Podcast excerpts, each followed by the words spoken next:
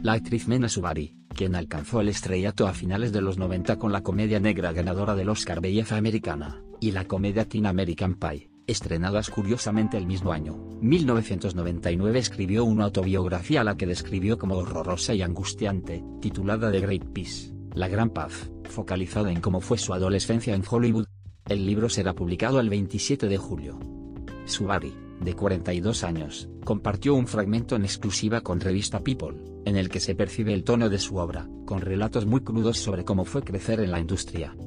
Netflix, los estrenos de series en abril de 2021. Pasé mucho tiempo hasta tomar la decisión de poner todo mi corazón en la creación de este libro, contó Subari, quien se encuentra esperando su primer hijo, fruto de su matrimonio con Michael Hope. Luego de un periodo de duda, la actriz aseguró que se sintió lista, impulsada por el deseo de finalmente contar su verdad, y su viaje personal por primera vez en su vida.